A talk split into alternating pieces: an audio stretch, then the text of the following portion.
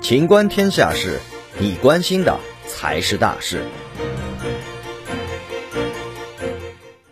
一百三十三条 GUCCI 腰带真假之谜，唯品会与得物各执一词。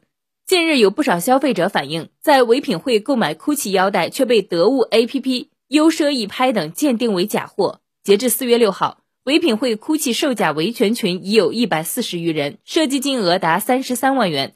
有部分消费者已经向广州互联网法院提起诉讼申请，要求唯品会假一赔三并道歉。